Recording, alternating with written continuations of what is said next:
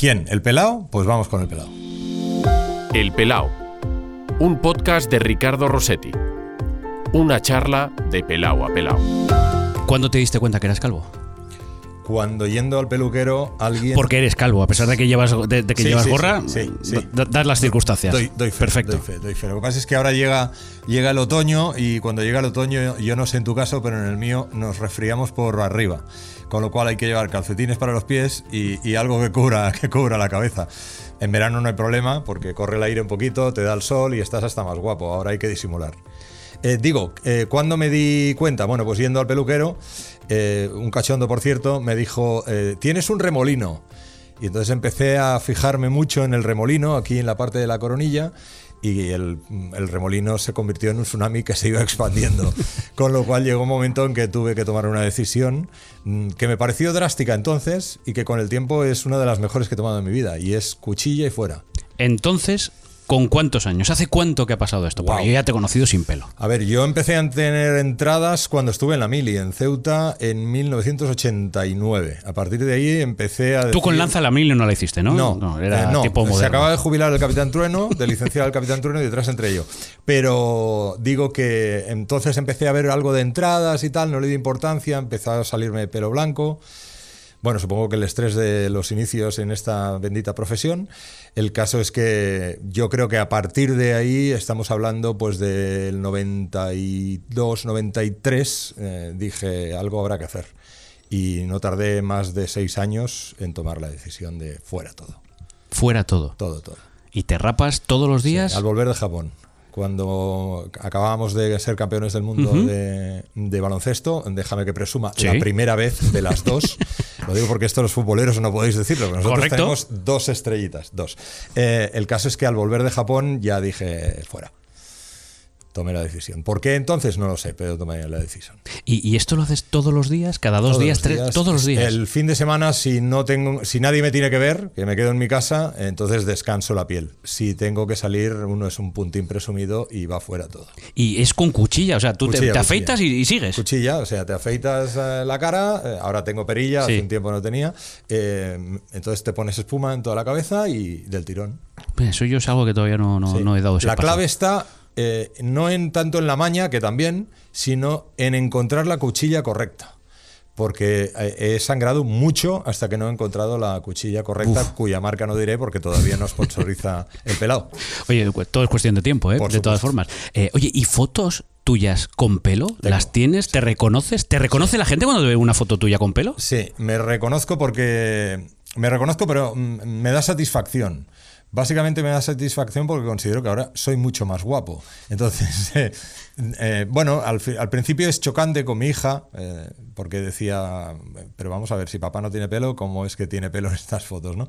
Pero luego ya con el tiempo y se hacen mayores ya, ya lo va pillando. Pero sí, sí, me reconozco, sí, por supuesto. Tenía un pelazo además a lo Maradona, ¿eh? Es cuestión de, de entrar un poquito y, y se encuentran algunas fotos. Em, ¿Champú? ¿Tú eres de los Nada, que utilizas champú? Nada. Nada, gel. Lo ¿O gel o lo que, pilla, o lo que pillas por... por... Bueno, no, el gel del cuerpo para, Sí. para la cabeza, ya está.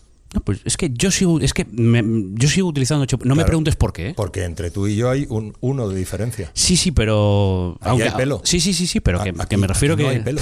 No hay nada. nada. de pelo, nada. Cero. Mira. Mira, mira. No sé si se ve. Sí, sí, claro que se ve, claro que se ve. Nada. Y a mucha honra además. Bueno.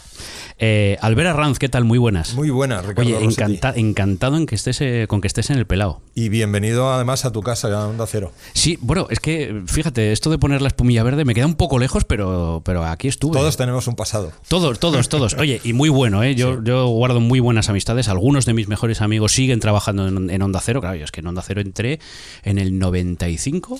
En el 95 Sí, sí. yo llevaba cinco años de profesional. Pues ya. 95 entré yo, que yo llevaba dos, hice dos años o año y medio en la SER. Luego, y claro, desde el 95 al 2001, estamos hablando que para mí es desde los 18 hasta los 23, con todo lo que supone eso, eh, estar en una empresa con amigos en, en esa edad. Es que Claro. te vas formando. Yo, Sí. yo le debo mucho a, a- a Onda Cero, en este caso en Gijón, en Asturias, eh, eh, de, de- de esas amistades, porque para mí es una época muy importante, muy importante en mi vida. Sigo manteniendo contacto con ellos, por ejemplo, con Arturo Tellez, que hace el, el- el verano las sustituciones de, de- de Julio Otero, Luis, Joaquín, gente de allí, Chema Rato, gente que con la que mantengo contacto. Pues fíjate qué curioso, en mi caso, eh, yo creo que fue una historia de destino, ¿no? Porque yo, como te dije, hice la mili en Ceuta y eh, fui destinado por mi condición de periodista al gabinete de prensa de Comandancia General. Y eh, allí me encargaron, eh, a mí y a otro grupo de compañeros, éramos en total cinco, la realización de un programa de televisión de media hora en la televisión autonómica los lunes, que se llamaba El Zafarrancho, y un programa del mismo nombre de cuatro horas de directo la mañana de los sábados en Cadena Rato, y la cadena Rato era la precursora de Onda Cero. Claro, es que bueno, José María Rato es el director de Asturias, pues fíjate, de ahí viene. Pues entonces yo estuve en, la cadena Rato en Onda Cero, eh, del 89 al 90, y luego entré en Radio Popular, eh, luego la cadena Cope, y después de 10 años en Cope volví a, Onda Cero. O sea, lo mío era destino. ¿Tienes fresca la memoria para guardar las fechas? ¿Para todo? Bueno, son fechas que cambian mi vida. Pero digo, ¿para todo tienes esa memoria? Algunas. Sí, con el tiempo ya sabes que se va perdiendo un poquito, pero las referenciales yo supongo que uno no las olvida, claro. Bueno, hay gente que es un desastre. Yo me acuerdo de algunas, pero yo me puedo acordar de alguna fecha y luego bajo a comprar eh, algo al supermercado y me traigo de todo menos lo que tengo que ir a comprar. Soy un desastre para esto. Supongo el nacimiento de tu hija. Sí, eso sí. Claro, Eso entonces para mí la importancia que ha tenido, evidentemente justo por detrás del nacimiento de mi hija, eh, eh, es cuando yo empecé en esto de la radio, porque ha sido mi vida, es mi vida y espero que sea mi vida durante muchos años. Qué curioso, ¿eh? ¿Te, ha pasado a ti lo que le ha pasado a varios compañeros de haber trabajado con García durante mucho tiempo, formar parte del equipo de García y ahora trabajar con De la Monera? Sí, cuando, cuando, vosotros vivisteis guerra, guerra, radiofónica en aquellos años. Mucho. Confieso que se me hizo muy raro. Esto es la primera vez que lo digo en público, pero cuando me dijeron que venía José Ramón de la Morena a Onda Cero, mm, para mí fue un, contrasentido. O sea, me tiré 10 años luchando profesionalmente contra el equipo de José Ramón de la Morena y de repente José Ramón de la Morena eh, viene a mi casa y yo formo parte de su equipo, ¿no? Bueno, pues son las vueltas que da el periodismo y afortunadamente que sea para bien y que todos podamos seguir así muchos años. Pero que ha sido como más normal de lo que podría parecer, ¿no? Lo digo porque en aquellos años, no sé si la palabra odio eh, se puede pronunciar, pero había una competencia que ahora no hay. ¿eh? ¿eh? brutal, absoluta. Eh, que ahora efectivamente no hay. Yo creo que aquello, mm, esa, esa competencia tan, tan eh, tan de piel, tan, tan intrínseca en, los profesionales que trabajamos no era buena. Estoy convencido de ello. Eh, porque a veces el objetivo pasaba por encima de las personas y yo creo que el objetivo no siempre, en todos los casos, debe pasar por encima de las personas. Eh, felizmente la cosa ha cambiado, cada uno hace un poquito más la guerra por su cuenta, porque creo que nos damos cuenta de que no es todo el mismo público al que vamos cada uno tiene su público, porque yo estoy convencido de que el oyente tiene su marca, como todos tenemos nuestra marca de cuchillas, por ejemplo, que antes te hablaba, ¿no? Y por lo tanto no hay que ser tan eh, vehemente en la pugna con los demás. ¿no? Yo no sé si eso lo, lo has notado o, la, primera línea era igual, pero al fin y al cabo tu vida ha estado dedicada sobre todo al baloncesto. Claro, no, no es la lucha con el Real Madrid, el Barcelona, la selección española, noticias que cada día tienen que abrir un programa. ¿Tú has notado estar en esa segunda, entre comillas, línea de fuego que solo salta la actualidad? Por ejemplo, ahora como cuando llega el Mundial y, y el baloncesto abre programas, cosa que a lo mejor por desgracia, y, teniendo que cambiar esto, eh, no ha sucedido eh, históricamente en, el periodismo en España. Es verdad que con el tiempo uno coge una especialización en este y en cualquier trabajo, pero eh, yo soy un fiel defensor de que uno ha de tener versatilidad. Claro.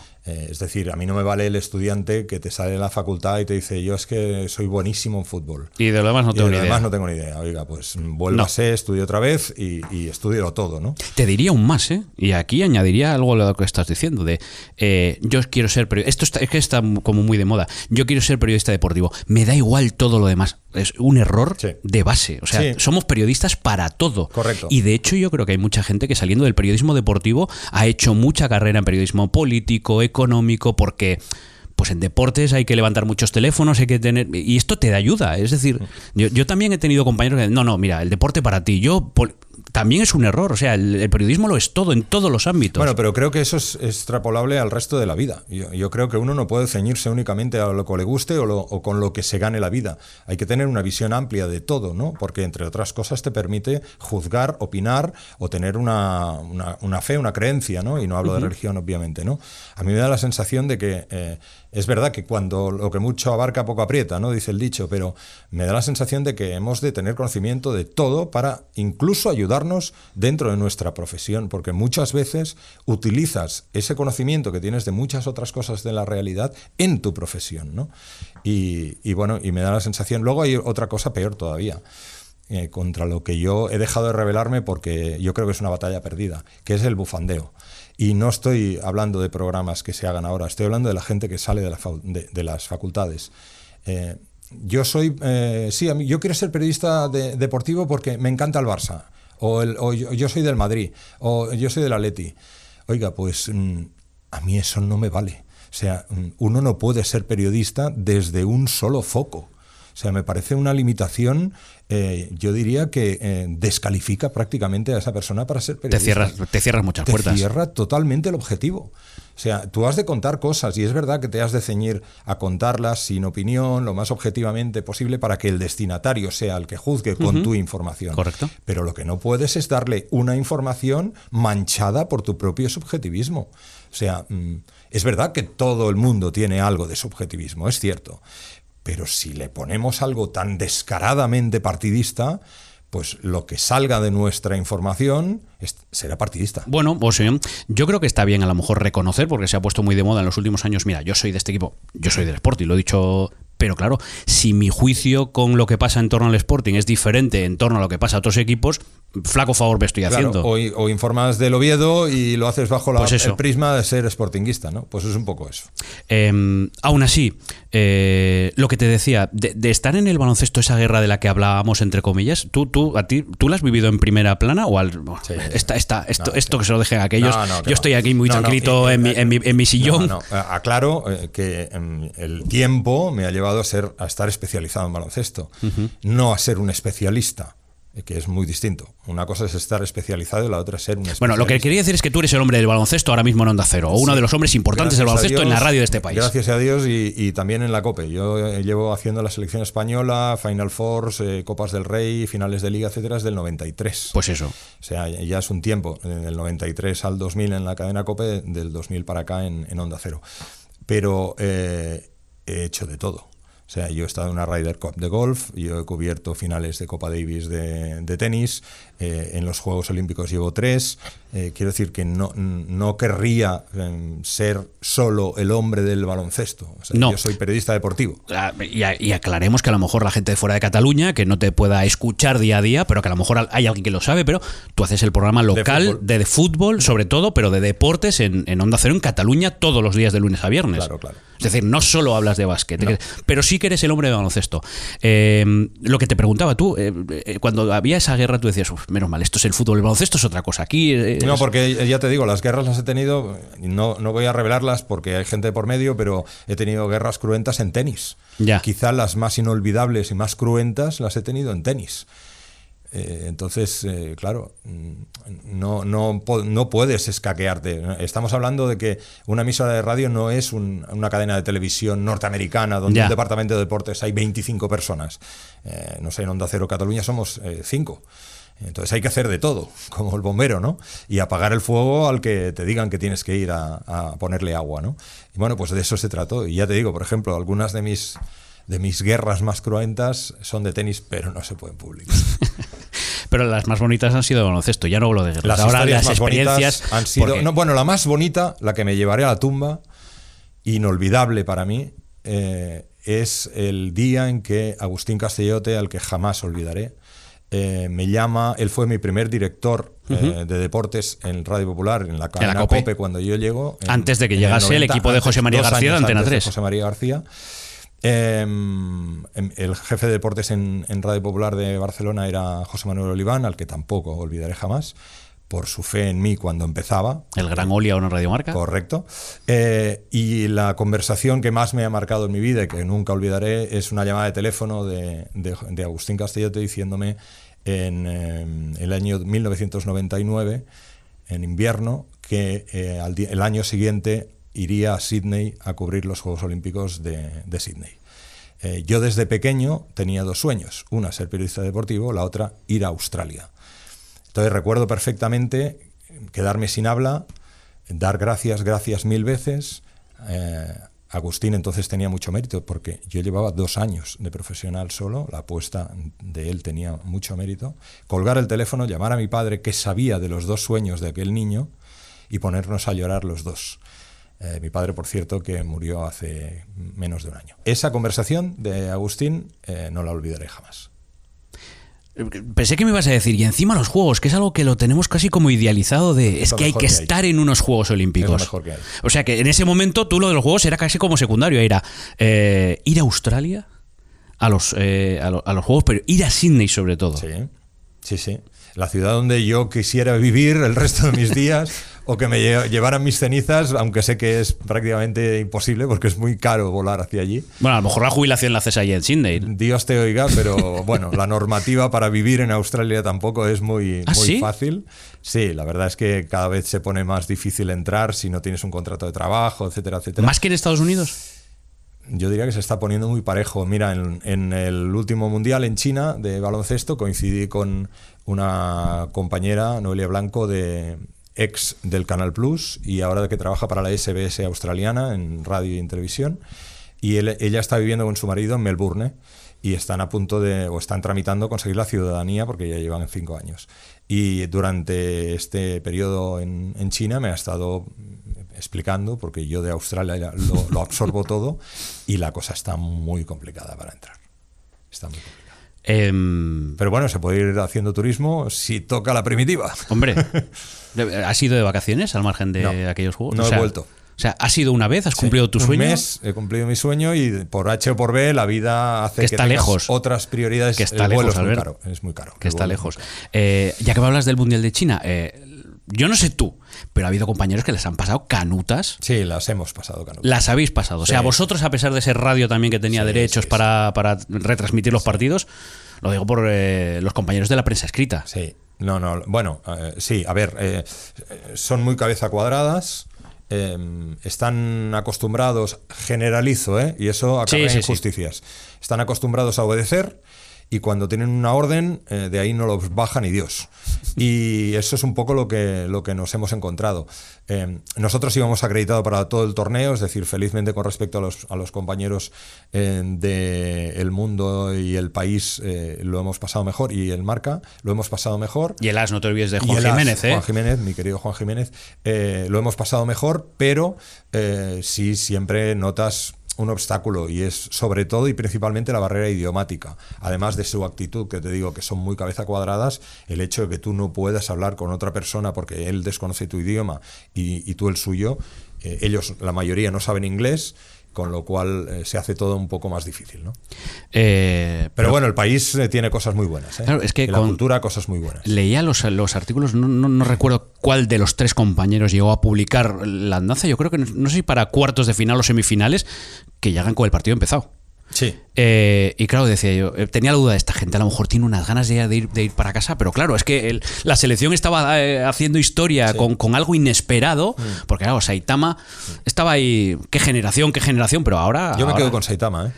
Sí, pero no sé si me lo ibas a preguntar, pero. Sí. si no bueno, te ahora te lo iba a preguntar también, pero que está sido como el oro, no contábamos Nada, con esto. no contábamos que nos podíamos nada. haber ido en la primera fase para casa. Nada, nada. Esa es la, eh, eh, la de China es la enésima demostración de que con los 12 amigos que yo he bautizado hace muchos años, que es la selección española de baloncesto, ellos le llaman la familia. La familia. eh, no te puedes fiar. Nunca los puedes dar por muertos, nunca. O sea, a veces sí caen, en, yo que sé, en cuartos en el Mundial de España, en el 14 nos, nos zumba a Francia eh, y muchas otras. Eh, por ejemplo, cuando empiezo, en el 93 nos tumba Alemania, una Alemania entregada por Pesic, que se hace campeona de Europa. Eh, he vivido el chinazo en Toronto en 2004, en, eh, 1994, en, en Canadá, también inesperadísimo. Eh, pero es que lo, lo de esta gente es cada vez que los das por muertos, te, te pintan la cara. Y que siga así durante mucho tiempo. Fíjate, la primera fase que hacemos, claro, ellos van al ralentí, pero tú esperas rendimiento máximo desde el principio. Que ha habido Y palos, el ¿eh? día de Irán, el día de Irán, hasta los muy creyentes en los 12 amigos, tuvimos alguna duda de, caray, es que es Irán. Ganan y de ahí para arriba. Y lo han hecho tantas veces. Lo hicieron en Polonia, 2009, en el Eurobasket, también. Eh, estuvimos a punto de ir para casa. Y, y, estuvo a punto de ganarnos Inglaterra, que no es nadie en el concierto internacional, y acabamos ganando. ¿Y, y cómo se nota la relación de, de, de, en el deporte del baloncesto? Eh, de los jugadores con los periodistas en el Son fútbol en el, en el fútbol que, que- que- que se han puesto tantas barreras que es tan difícil llegar cada, cada vez más ya pasa en los clubes pero claro en los mundiales y- eh, ¿qué, qué relación más cercana hay en, con otros deportes Sí, por, por dos motivos. Eh, el primero porque la Federación Española de Baloncesto sabe perfectamente que su producto debe ser trasladado al aficionado y que el medio para trasladarlo son los medios de comunicación. Esta mentalidad tan americana y tan normal en Estados Unidos, aquí, como sabemos, eh, topa con los departamentos de comunicación. Insisto, generalizar acarrea injusticias. Hay excepciones maravillosas, pero en la mayoría los departamentos de comunicación, más que un departamento de facilitar el contacto de la prensa con el club, es un departamento de obstaculizar que la prensa acceda a lo que sea del club, protagonistas, informaciones, etcétera, etcétera. Esto es así y tú lo sabes igual que yo. Eh, la federación hace lo contrario. La federación lo que hace es abrir las puertas. Cuanto más hables de ellos, mejor. Mejor.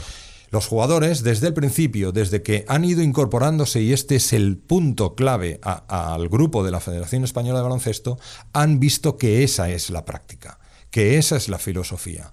Con lo cual, esto unido a que, con habrá alguna excepción, yo no la recuerdo, la mayoría de la gente que vamos con la, con la Federación Española de Baloncesto, con la Selección Española de Baloncesto, de todos los medios, es muy buena gente, em, pues ha creado una sintonía. Entonces se produce una sintonía que no es únicamente profesional, sino con la mayoría de los jugadores, porque son muy buenas personas, es hasta personal.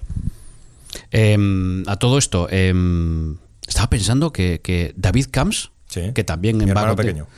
este también es para un invitado del pelado Correcto, sí. Eh, nosotros somos los tres mosqueteros desde hace 14 años en Onda Cero, que es José, eh, José Eduardo Martínez Dorado, eh, nuestro compañero técnico, David Camps, eh, mi hermano pequeño, el, el que hace las entrevistas, los inalámbricos, las informaciones, y yo que trato de narrar como buenamente pueda. Nos queremos muchísimo y yo creo que eh, ese feeling, esa feeling, esa sintonía es parte del si alguien quiere ver éxito en el equipo de Onda Cero de baloncesto. de dos ya lo sé ¿sois los tres pelados José? Eduardo tiene pelo- Ah, pelazo. pelazo. Sí, pelazo. bueno pues Sí. nada no pasa nada ¿eh? No, no, no. se le acepta también Sí, por supuesto. Oye, ¿eres NBA adicto o a ti te gusta el baloncesto europeo? He ido de menos a más por una razón, porque el mejor pelado de toda la historia lo dejó. Entonces, cuando Michael Jordan, al que yo llamo Dios, hay quien ahora, irreverencialmente desde mi punto de vista, llama Dios a Messi. Dios solo hay uno, y es Michael Jordan, y lo sabe todo el mundo. Desde que ese pelado dejó la- el baloncesto en activo, he ido perdiendo un poquito de interés. Ah, Pues ha estado Confieso. divertido el mercado ahora, ¿eh? Fíjate que Sí. para los que no estamos tan enganchados, hasta nos, nos- nos ha llamado la atención todo Para lo mí que se movido el demasiado mercado, ¿eh? cambio. Para mí- yo soy muy tradicional y quiero identificar, me pasaba también aquí en España, ¿eh? Eh, quiero identificar jugadores con clubes. Y cada vez es más difícil, porque de repente hay un lituano, mañana hay un checo, pasado hay dos norteamericanos, o hablo de Europa, y en la NBA es un poco lo mismo, son la mayoría norteamericanos, obviamente, pero van intercambiándose franquicias, gente que ha sido histórico en un equipo, de repente te lo encuentras en el rival y dices, por Dios, pero si juegan los Lakers, ¿qué hacen los Celtics? No se puede jugar en los Celtics si has estado en los Lakers. Pues sí, porque poderoso caballeros don dinero. Además, te gusta mucho el golf. Sí. Eh, O sea, es que tu, tu currículum, bueno, tu currículum es la leche, porque además es que en dos líneas de, de, de- de- de Twitter ahí lo ponen eh, eh, finales de Copa, eh, Final Four, A ver, son- Juegos Olímpicos, Mundiales, siete hasta una Ryder. Son siete mundiales, 17 Eurobaskets. eh, no conté las Copas del Rey. No, son 13 Eurobaskets, 17 Euroligas, Final Fours. Eh, no conté las Copas del Rey. Tengo tres Juegos Olímpicos y eh, tengo una Ryder Cup. Y siempre pongo la Ryder Cup porque es otro de esos momentos que jamás olvidaré. A mí me gusta mucho el golf. Eh, yo lo descubrí como tantos ¿Fue la de otros aquí? españoles, sí, con Severiano Ballesteros y José María García me brindó la oportunidad de ir a Valderrama como enviado especial entonces de la ca- cadena Cope a cubrir la Ryder Cup que por primera vez salía del Reino Unido. Era un hito histórico. El capitán e impulsor de esa iniciativa y capitán luego del equipo fue Severiano Ballesteros y ahí estaban Chema Olazábal, Miguel Ángel Jiménez, etcétera, etcétera. Y para allá que me fui, em, lo confieso, babeando, porque el montaje era impresionante. Eh, piensa que yo entonces eh, salía de Marbella, tenía el hotel en Marbella, me levantaba para llegar al primero de la mañana de Antonio Herrero, que en paz descanse, y estoy hablando de las 5 de la mañana al- a Valderrama, hablo de unos 60 kilómetros entre Marbella y Valderrama aproximadamente, y estaba allí todo el día porque había de entrar sobre el cierre del programa de García, 1 y 25, 1 y 20 de la madrugada, cerrar entonces en antena, conducir de nuevo hasta Marbella y apenas dormir tres horas. Tres horas, tres horas y media. Entonces, durante toda una semana, eh, y era muy curioso porque cuando yo me iba, era prime time en Estados Unidos.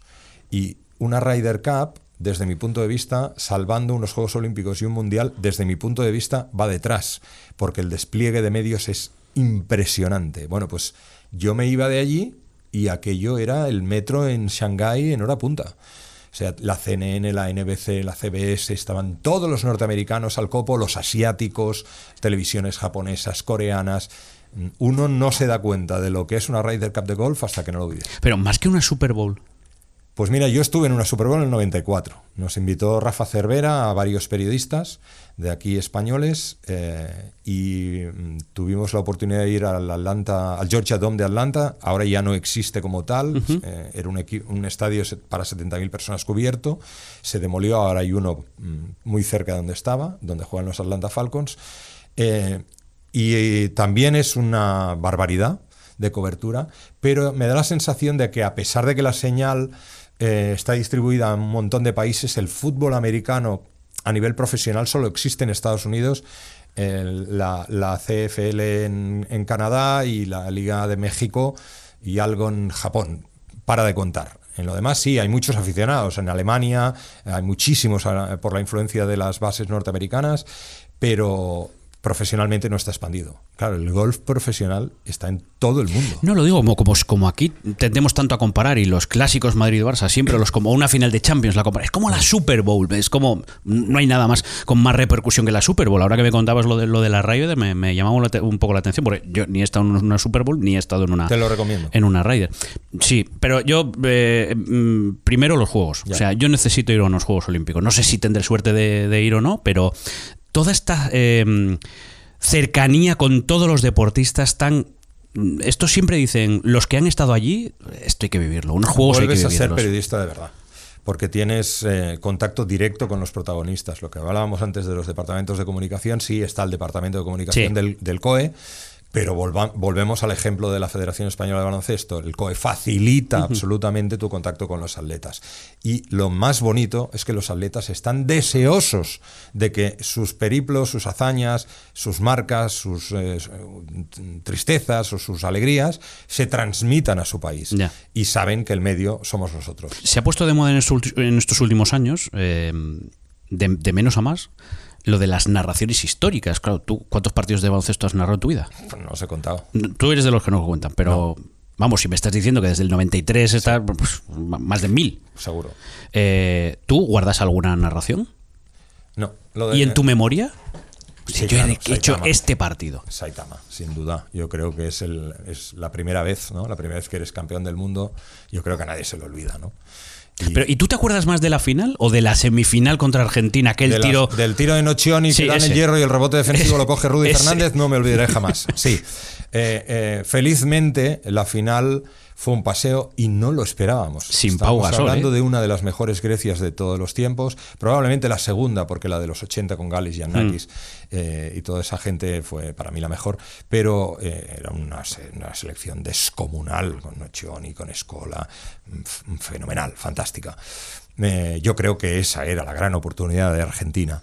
Eh, pero los juniors de oro del año 99 allí se hicieron hombres y lo demostraron pasando por encima de Grecia de una manera mm, inesperada de nuevo y sin Pau Gasol, que se había lesionado Sí. contra, eh, contra Argentina en la semi, y en la aparición a nivel internacional de un muchacho al que llamaban la tanqueta porque estaba pelín pasadito de peso, muy pasado de peso si lo ves ahora, que se llama Margasol y que mira por dónde fue protagonista en esa eh, final de Saitama y fue protagonista en la final de, de Pekín. Bueno, vamos allá con la última parte de la entrevista. Mm, calvo icónico. Yo creo que la respuesta me la sé, pero Michael bueno, claro, ¿ves? Sí, sí, y Tiger Woods. Y Tiger Woods, claro, es que el hombre también ha ido perdiendo pelo. Que, oye, qué vuelta ha tenido, ¿eh? Sí. Cuando parecía que no iba a volver. De a- hecho, de hecho eh, no sé cuándo se emitirá esta, esta ya, entrevista. el, Ya. jue- el, eh, viernes 1 de Correcto. noviembre. Ayer por, la no- ayer por la mañana, hora española, en Japón consiguió la victoria número 82 de su carrera en el, en el eh, Tour norteamericano, igualan- igualando a Sam Smith, que es un eh, golfista de blanco y negro, y yo diría que ni de, ni de eso, de, de, de, mm, de litografías, Sí. eh, a principios del siglo pasado.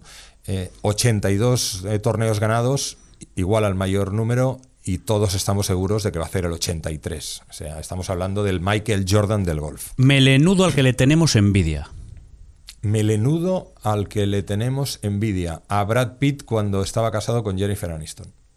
Eh, Ya no recuerdo el look de, de- de ese momento. ¿eh? Bueno, yo ha, como- ha tenido tantos. Sí, yo como lo recuerdo en Troya, y en Troya llevaba algo de melena, pues Sí. por eso melenudo. Bueno, eh, ¿quién está en esa línea delgada roja al que le hay que decir, mira, pásate la cuchilla, que no... Había un, político que creo que era Iñaki Anasagasti. Mira, sí, ya ha salido del también. PNV, sí, sí, sí, sí, eh, peinado lateral. Correcto. eh, eso refuerza que hay que ser valiente con la cuchilla. ¿Alguno que tenga más cercano? Aunque no sea conocido, me da igual. Summers, pero tampoco es cercano. Ya. No, no el de Hombres G. Ya, ya, ya, ya. Pues te- te- te- tiene pelazo también, ¿eh? Tiene pelazo. Eh, ya venimos con, con- Ah, sí, claro. Es que, uf, que, mm, ya, es que no te veo, pero te- te- tú irías a Turquía. Si iría a Turquía, ha Ah, estado sí. mm, probablentemente uno de los países europeos donde Sí, pero a venir, a venir con estado. gorra y con flequillo. Eh, pero a ponerte pelo. Ah, no, no, no, para nada, no. He estado muchas veces. eh, Claro, se ha puesto de moda ahora el turismo allí, que te- yo creo que, no sé qué me decía el otro día, te, te subvencionas parte. En el aeropuerto de Estambul están todos ahí con, Mm, con venda en la cabeza y con gorra. Mm, Con todo el respeto, eh, por supuesto, recomiendo muchísimas otros eh, países y ciudades antes que tú. Ah, aquí se están poniendo de moda. Mire, Cristiano, que ha puesto, ha puesto una aquí. Mm, naturalidad. Bueno, en Madrid, eh, pero vamos. Si hablamos del pelo, naturalidad. Bueno, pero es, es verdad que cada vez hay más gente que lo toma con mucha naturalidad y que encima no tiene ningún problema de decir, oye, sí, yo me he puesto pelo porque me apetecía. Maravilloso también, ¿no? Sí, es una opción. Hay que dar a comer a los peluqueros. Yo prefiero que uno es como es y punto. Y te han de aceptar por lo que eres y cómo eres, no por lo cómo ocultas o disfrazas lo que eres. ¿no? Eh, tú ya me has contado que, porque tú la, la- la has puesto al principio de la entrevista, una gorrita como la que yo me pongo de vez en cuando. Sí, sí, esto. Que la gente la- no, no sabe lo, el frío que hace en los campos de fútbol, ¿eh? En las canchas de baloncesto no menos, tanto, ¿eh? No tanto, esa es otra ventaja que tenemos sobre vosotros. Sí, los sí, sí, sí, sí. Pero esto, esto pasa. Pues yo creo que ya no me queda nada, pero solo me queda. eh, déjame poner esto aquí bien. Y enseñarte tu caricatura. Sin gafas. Sí, mira, te ha puesto Rafa, te ha puesto sin, sin gafas. Pero bueno, oye, te, te- te ha dibujado aquí. Que, eh, sabía lo de Australia eh, y todo, ¿eh? Estoy recordando, sí, estoy recordando a Roger Stellé viendo esta. esta- Claro, no sabía que, que- que ahora te ha puesto un poquito de perilla, pero tiene un pequeño secreto esta caricatura. ¿Cuál? Porque esta te la he hecho así. Pero Ah, también te ha puesto con el gorro más. australiano. Me gusta muchísimo más y el detalle de Michael Jordan, del logo de Michael Jordan, es eh, primordial. Me quedo con esta. Me No, yo te voy a pasar las dos. Te voy Pues a llevar la- te- te- te- para que tengas un recuerdo de lo que es el pelado, de lo que es una, Es maravillosa. una entrevista. eh, que yo no sé si te han hecho una entrevista tan No. surrealista como esta, ¿no? No, no, no, no. Ni tan larga. Ni tan No, larga. No, no, larga en, pe- en plan peyorativo. Nunca me han hecho una entrevista tan larga. Tan extensa, pero claro, es que este. Tampoco creo que la merezca. En este, sí, hombre, sí, claro, hombre. aquí hay gente que no tiene. Bien, eh, eres el- la primera, creo que eres la primera persona relativa, relacionada con el baloncesto que pasa por aquí. Y espero que no seas el último. Tengo ahí un par de, un par de eh, protagonistas que me han dicho que sí, que necesito que tengan el permiso de su club para pasar por aquí, ¿eh? No está mal. Y que que espero que, que se pasen porque, bueno, pues por eso, por charlar, que me ha encantado estar, también, estar contigo. Me ha gustado otra vez que, que ve- ve- verte con el micrófono de, de Onda Cero, poder estar en, en un estudio como, como este. Y, Sí, porque últimamente nos veíamos siempre en restaurantes, Sí, pero sí, con sí, micrófono. ¿eh? Con micrófono, siempre con micrófono, siempre. A la tertulia de, de- de los lunes, que siempre, es, que siempre es un, un placer eh, ir allí y, y charlar contigo, con Alfredo y con todo el, con todo el equipo de, de Onda Cero. Pues, pues nada, que te seguiremos escuchando eh, con el baloncesto, que te seguiremos escuchando con las canastas y que te seguiremos escuchando prácticamente día a día, que no solo de ba- baloncesto vives y, y lo has demostrado. Que sea así y ya sabes, insisto, esta es tu casa. Ah, por cierto, ya- mira, es que la he dejado para el final, pero esto tiene que. Esto tengo que. Es que venía caminando para aquí, porque estamos en los estudios de Onda Cero en, Barcelona, En las Ramblas, sí. en las Ramblas, y de la que subía, decía. ¿Sabes de qué me acordé? Me acordé de los atentados de, de Barcelona, de las Ramblas. Y decía, eh, esta gente cuando pasó, estaba contando las cosas ahí debajo. Sí, yo me metí en el y me metro- impresionaba. Solamente me- pensar eso me impresionaba. Yo me, me metí en la estación de metro del liceo, que está a dos pasos de la puerta de la radio. Me metí mm, 20 minutos antes. Pero toda la gente que había en la emisora entonces trabajando eh, lo vivió en directo y salió corriendo detrás a explicarlo, claro. Es que, claro, eh, eso sucedió en el mes de agosto. En aquel momento, todos los que estábamos en Barcelona recibimos llamadas. ¿Estás bien? ¿Dónde estás? Sí, ¿Qué sí. ha pasado? Sí, Las primeras llamadas, eh, si te pilla por la calle, es, ¿pero qué ha pasado? Porque sabes lo que pasa, pero claro, a vosotros primero os pilla aquí delante. Y segundo, hay mucha gente que baja allí a contar lo que, que ya me parece el, el hecho de, de- de no pararse ni siquiera a sentir porque te llama el deber de la responsabilidad de contar. De, de hecho, eh, hay una anécdota que es que uno de los compañeros de la redacción de Onda, de Onda Cero en Barcelona, de Deportes, José Agustín Gómez, acababa de aparcar en los alrededores de las Ramblas para venir a la radio a empezar su turno de trabajo.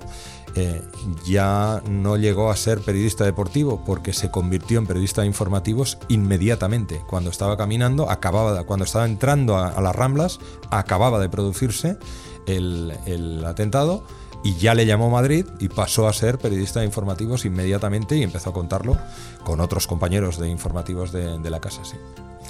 Mm, te estaba despidiendo y me ha, me ha- me ha venido ese flash de, de- de lo que venía caminando hacia aquí y no quería que, que- que no dejase de, de pasar el, el comentario. Albert, que muchísimas gracias por compartir este momento en el pelado. Gracias a ti, Ricardo, y bienvenido a Onda Cero siempre. El Pelao, un podcast de Ricardo Rossetti. Una charla de Pelao a Pelao.